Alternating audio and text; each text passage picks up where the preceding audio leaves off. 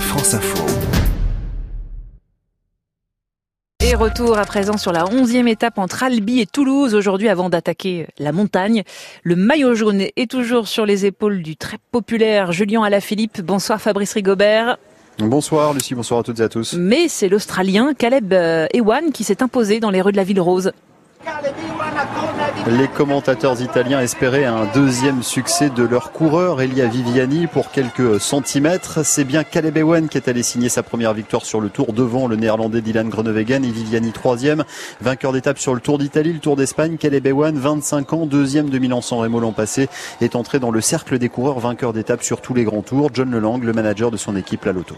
Il mérite de, de, gagner. Je crois que c'est le seul coureur qui a fait euh, dans les quatre sprints précédents euh, chaque fois deux ou trois. Donc ça veut dire qu'il a les jambes, que son train fonctionne, qu'il est bien positionné. Il fallait parfois un, petit peu de chance, parfois un petit peu plus de puissance. Et aujourd'hui ça, ça a réussi. Et on va continuer. La prochaine c'est Nîmes. Après on verra les champs. Caleb quatre fois sur le podium effectivement avant ce succès, vainqueur d'un sprint qui aurait pu être marqué par une chute évitée de justesse par le sprinter italien Nicolo Bonifacio. Il a percuté le téléphone portable d'un spectateur, oui, dans les 100 derniers mètres, avec son casque tête baissée. Je voulais prouver à passer Caleb bah, je me trouvais tout sur la, la droite, sur la gauche, et je pense que touché quelque chose, mais et après les vélos, c'est fermer les vélos et c'est arrêter, casser les vélos et c'est pas possible de pédaler.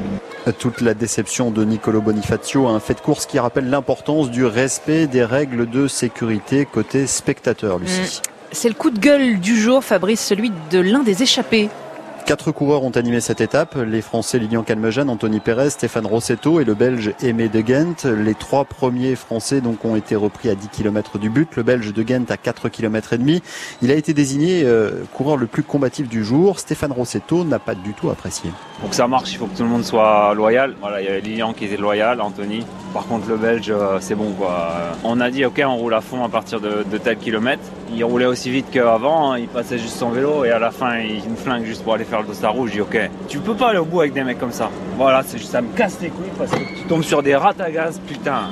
Le franc-parler de Stéphane Rossetto, très en colère, tranche avec l'émotion d'Anthony Pérez à l'arrivée, devant sur les routes du Tour, chez lui à Toulouse, un mois après la mort de sa maman Sophie Pérez, la sœur d'Anthony.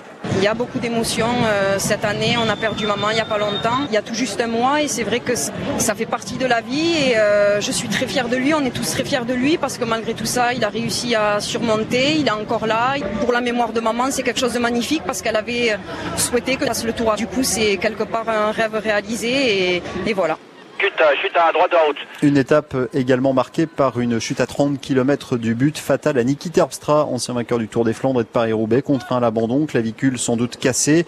Un strike a emporté l'Australien Richie Porte, le Colombien Nairo Quintana. Ces derniers ont réussi à réintégrer le peloton, pas l'ancien maillot jaune Ciccone qui, Ciccone qui a franchi la ligne avec 12 minutes de retard, Julien Bernard, l'un de ses coéquipiers.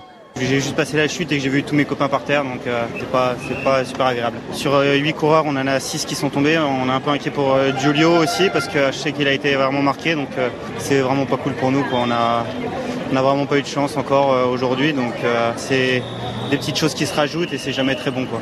Une dernière étape de transition avant la montagne. Le maillot jaune Julien Alaphilippe, un jour de plus en haut du classement général, reste porté par un public de plus en plus impressionnant. Mais la fatigue commence à se faire sentir. Ça pousse, ça c'est une certitude. Parce que là, les sensations que j'ai depuis quelques jours, euh, est-ce que je vis en dehors? Voilà, ça fatigue beaucoup, mais c'est des émotions et des moments que je vais jamais oublier. Donc euh, je pense que ça va, ça va être quelque chose de spécial de dépasser ses limites dans, dans des étapes difficiles avec ce maillot-là. Demain, la route va s'élever. 209 km 500 attendent les coureurs entre Toulouse et Bagnères de Bigorre.